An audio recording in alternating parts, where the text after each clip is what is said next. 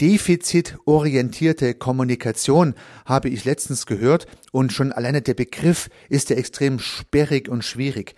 Defizitorientiert.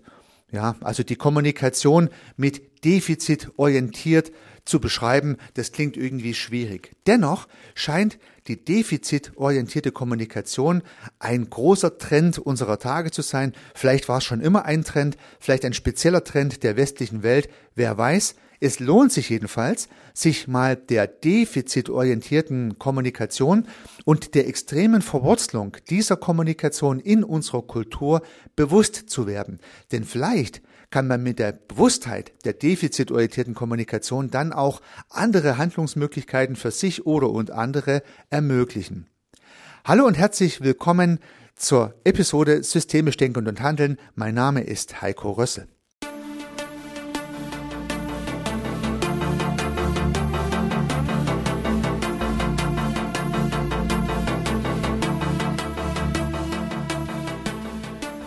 Ja, letztens habe ich wieder einmal zufällig im Auto Nachrichten gehört. Und sinngemäß ging es so, man hat einen Entschluss gefasst, folgender Gruppe ging dieser Entschluss nicht weit genug. Ja, man hat einen Entschluss gefasst und man hat in den Nachrichten diesen Entschluss kommuniziert und kaum war man damit fertig, kam als nächste Nachricht in den Nachrichten, folgender Gruppe ging es nicht weit genug, diese Gruppe hätte sich folgende Ergänzungen gewünscht. Ja, das fand ich interessant, weil es ist ein schönes Beispiel für defizitorientierte Kommunikation und tatsächlich ist das das übliche Muster unserer Nachrichten. Also, man kennt das ja. Man hört eine Nachricht und sofort wird mitgeteilt, wer mit dieser Entscheidung, mit diesem Entschluss, mit dieser Information nicht einverstanden ist. Wer damit also ein Defizit hat, könnte man sagen. Man hätte ja auch sagen können, es wurde folgender Entschluss gefasst, die Menschen sind begeistert und die und die haben auch noch Verbesserungsvorschläge. Also man hätte ja auch mal sagen können, wem hat der Entschluss gefallen. Aber nein, das ist nicht das übliche Maß unserer Nachrichten. Ja, unsere Nachrichten beginnen mit dem Defizit. Wenn man sich übliche Nachrichten anhört oder anschaut oder durchliest, dann wird man feststellen, dass man ununterbrochen Defizite lesen wird. Also immer wird dargestellt, was nicht gut ist, wem was nicht gefällt, was nicht passt. Natürlich kennt man den Spruch des Journalismus, äh, Good News is a Bad News oder a Bad News is a Good News. Ich glaube, so rum ist der Spruch richtig. Das heißt, die schlechte Nachricht wird gelesen und die gute nicht. Auch das ist ja wieder ein Indikator unserer Kultur. Also die Menschen mögen schlechte, defizitorientierte Nachrichten. Man schaut sie sich eher an, man liest sie offensichtlich eher durch und deswegen stellen sich die Journalisten schreibend und publizierend darauf ein und liefern halt auch schlechte Nachrichten in einem Band. Das ist aber nicht nur bei den Nachrichten so. Auch in unserem ganz normalen Kommunikationsverhalten lässt sich feststellen, dass man häufig das Negative reflektiert, das Ja, aber reflektiert. Ja, im Unternehmen gibt es einen neuen Vorstandsbeschluss, der wird kommuniziert, die Leute lesen sich's durch und kaum ist der letzte Buchstabe verhallt, schon hat man die Kritik. Was haben die sich denn dabei gedacht? Hätten sie nicht daran auch noch denken können? Warum haben sie dann nicht das berücksichtigt und so weiter? Ja, kaum ein Gedanke, ja gut, ist ja ganz nett, was sie da schreiben, sondern ja, aber was hätte man noch alles machen können? Ja, das ist die typische Reaktion in der Kommunikation mit anderen, in der Kommunikation im System. Das Defizit zu betonen scheint eine ein übliches Muster zu sein in unserer westlichen Welt, ja mindestens mal hier im deutschsprachigen Raum, da schauen wir uns gerne das Defizit an. Das hat auch Vorteile.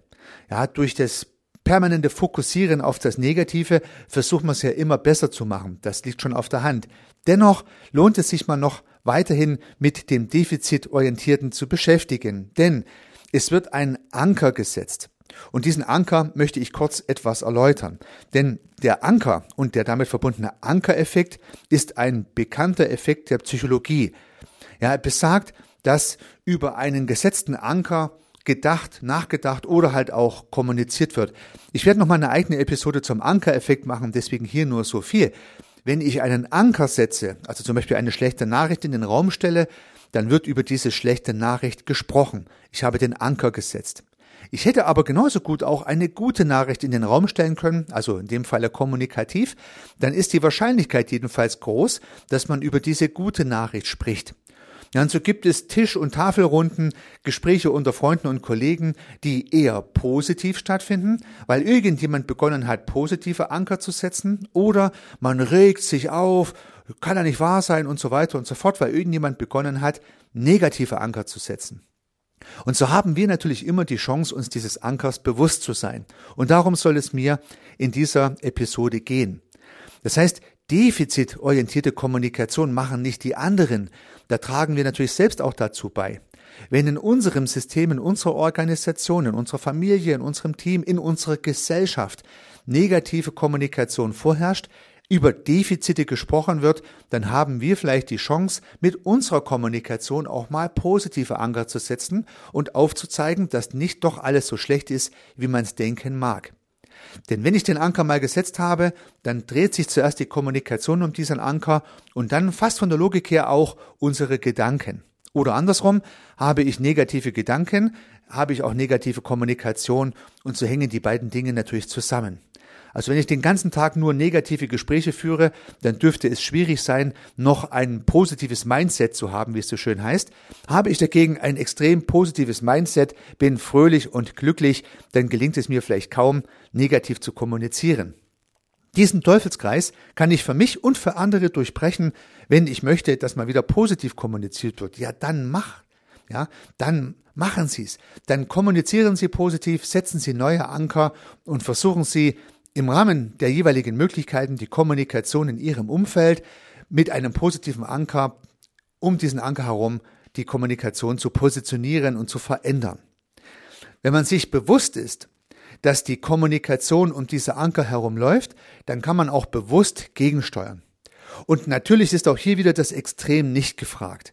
Es ist weder richtig, und da sind wir uns, glaube ich, ganz einig, den ganzen Tag nur defizitorientiert zu kommunizieren. Aber es ist auch nicht richtig, und auch das sei ganz deutlich gesagt, den ganzen Tag nur in rosaroten Wolken zu schwelgen und positive Gedanken auszutauschen und überhaupt nichts mehr Negatives zu sehen. Das wäre ja auch nicht unserer Wirklichkeit angemessen, denn es gibt ja Defizite und es gibt aus Defiziten abgeleitete Handlungsnotwendigkeiten und deswegen muss man natürlich auch mal über die, über die Defizite reden. Gar keine Frage. Aber wenn das eine oder das andere extrem passiert, äh, dann ist es sinnvoll, sich bewusst zu machen, dass man gegensteuern kann. Entweder mit seinen Gedanken, die kann man sich selber setzen, oder bewusst anders zu kommunizieren. Und da ich beobachte, dass die defizitorientierte Kommunikation in unserer Kultur die eher dominierende zu sein scheint, ist es sinnvoll, gegebenenfalls mal positive Ideen einzubringen. Das erleichtert uns allen ja, ja, das Kommunizieren, das Handeln bringt gute Laune rein und in dieser guten Laune wiederum können wir dann auch negative Nachrichten besser verarbeiten. Also nicht verdauen im Sinne von habe ich weggesteckt, sondern kreativ drüber nachdenken, wie man es besser machen kann und es dann auch besser machen. Dann lässt man sich nicht runterziehen, sondern gewinnt Spielraum und Handlungsmöglichkeit. Die richtige Balance ist auch hier wieder gefragt. Demzufolge würde ich mich freuen, wenn die Episode dazu beitragen konnte, wenn Sie sich bewusst sind, dass defizitorientierte Kommunikation kein Muss ist, dass man sie verändern kann und dass die Ausgewogenheit der Kommunikation zwischen Defiziten und guten Nachrichten sinnvoll sein kann, um unsere Ressourcen zu stärken und besser handlungsfähig zu sein. Dabei wünsche ich Ihnen sehr viel Erfolg. Unternehmen Sie was, Ihr Heiko Rösse.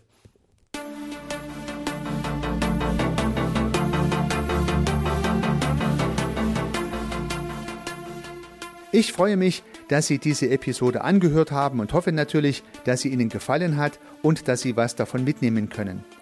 Wenn Sie keine zukünftigen Episoden verpassen möchten, dann können Sie den Podcast gern abonnieren. Nutzen Sie dafür den Abonnieren-Button in der Podcast-App Ihrer Wahl.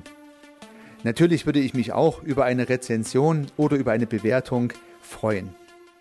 Alternativ zu diesem Podcast habe ich zwei weitere aufgenommen. Sie finden sie unter www.servicearchitekt.com slash podcast oder wenn Sie meinen Namen in der Podcast-App Ihrer Wahl eingeben. Vielleicht können ja auch die beiden anderen Angebote für Sie interessant sein.